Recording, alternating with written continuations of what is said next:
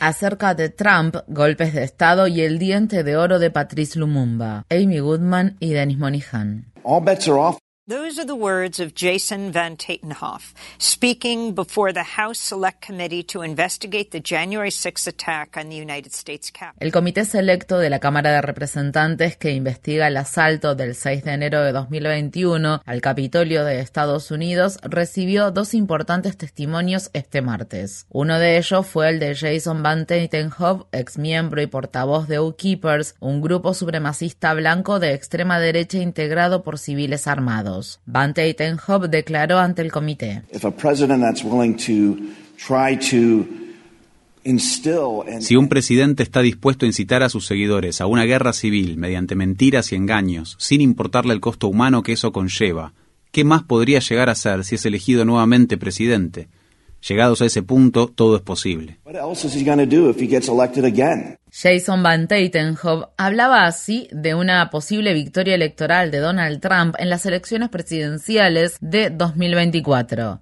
El Comité Selecto de la Cámara de Representantes ha realizado siete audiencias públicas desde junio y hará al menos una más sobre el mortal asalto al Capitolio del 6 de enero de 2021 que pretendía obstruir la sesión conjunta en la que el Congreso debía certificar formalmente los resultados del colegio electoral y declarar a Joe Biden como presidente electo de Estados Unidos. El expresidente Donald Trump, como lo ha documentado minuciosamente el comité, había estado trabajando de manera frenética para impugnar y revertir los resultados de las elecciones presidenciales de 2020. Para lograr ese fin, diseminó teorías conspirativas, presentó decenas de demandas poco serias, amenazó a funcionarios electorales y montó una incesante campaña de propaganda en la que aseguraba que las elecciones que él perdió de manera aplastante habían sido manipuladas y que le habían robado la victoria. Cuando todo falló, Trump convocó a una muchedumbre violenta a la ciudad de Washington, D.C. bajo el eslogan detengan el robo. Miles de personas respondieron a la invitación de Trump y escucharon con atención el discurso que el expresidente pronunció ese 6 de enero en el que los instaba a marchar hacia el Capitolio. Trump sabía que muchos de los asistentes al mitin estaban armados. Entre la muchedumbre que asaltó el edificio del Congreso se encontraban miembros de los grupos armados de extrema derecha de U-Keepers, Proud Boys y Three Center que habían planeado y coordinado previamente el ataque. El sargento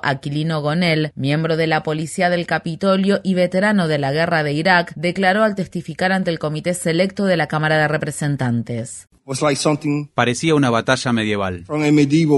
Cuatro manifestantes murieron durante los violentos episodios de la insurrección. Una veterana de la Fuerza Aérea que fue abatida por la policía y otras tres personas que fallecieron por causas naturales exacerbadas a raíz de los incidentes. Asimismo, al menos 150 policías resultaron heridos, entre ellos Gonel, a quien los médicos le dijeron que tenía que pasar a retiro por la gravedad de sus heridas. El oficial de policía del Capitolio, Brian Signick, murió al día siguiente de la insurrección tras sufrir varios infartos cerebrales provocados por las heridas que recibió durante el ataque. Cuatro oficiales más murieron posteriormente por suicidios que, según se cree, estuvieron directamente relacionados con los hechos del 6 de enero. Se trata del oficial Howard Livengood de la policía del Capitolio y de los oficiales Jeffrey Smith, Gunther Hashida y Kyle de Freytag del Departamento de Policía Metropolitana. Muchas de las personas que atacaron violentamente el Capitolio ese día, sin aparente ironía, lucían banderas y prendas con el símbolo de la delgada línea azul, una insignia que hace referencia al particular modo en que nombran a las fuerzas policiales en Estados Unidos quienes las apoyan. El Comité Selecto de la Cámara de Representantes está finalizando su tarea y ha comenzado a compartir con el Departamento de Justicia de Estados Unidos la extensa serie de documentos, declaraciones, testimonios y pruebas recabados durante la investigación. Queda por ver si Donald Trump enfrentará cargos penales por incitar a la insurrección e intentar perpetrar un golpe de Estado violento. El expresidente también podría enfrentar cargos en el estado de Georgia por presionar al secretario de Estado e instarlo a encontrar 11.780 votos, el número exacto de votos que necesitaba para dar vuelta a la victoria de Biden en Georgia. Nunca antes en la historia de Estados Unidos un presidente había intentado de manera tan descarada alterar los resultados de las elecciones y obstaculizar el traspaso pacífico del poder. Lamentablemente no se puede afirmar lo mismo respecto a la injerencia de Estados Unidos en otros países del mundo. Estados Unidos tiene un largo historial en organizar, financiar, brindar apoyo militar y perpetrar activamente golpes de Estado contra gobiernos elegidos democráticamente. Algunos ejemplos de la era moderna incluyen el de Irán, con el derrocamiento del popular primer ministro Mohammad Mossadegh en 1953, y el de Guatemala, con la destitución del presidente progresista Jacobo Arbenz en 1954. En 1961, Estados Unidos conspiró junto con Bélgica para arrestar y ejecutar a Patrice Lumumba, el primer líder independentista elegido democráticamente como primer ministro en la recién independizada República del Congo. Antes de que el cadáver de Lumumba fuera desmembrado y disuelto en ácido, el entonces comisario de policía belga que supervisó la destrucción de los restos tomó un diente de oro del cuerpo del líder congolés a modo de trofeo. El mes pasado, Bélgica devolvió el diente a la familia de Lumumba, que lo retornará a la República Democrática del Congo. En 1973, Estados Unidos respaldó un golpe de Estado militar contra el presidente de Chile elegido democráticamente, Salvador Allende. Según trascendió, el asesor de seguridad nacional estadounidense de ese entonces, Henry Kissinger, le dijo al presidente Nixon en ese momento, no veo por qué tenemos que quedarnos de brazos cruzados y contemplar tranquilamente cómo un país se vuelve comunista por la irresponsabilidad de su propio pueblo. Lo que está en juego es demasiado importante para dejar que los votantes chilenos decidan por sí mismos. En una entrevista con la cadena de noticias CNN, John Bolton, asesor de seguridad nacional durante el gobierno de Donald Trump, se jactó esta semana.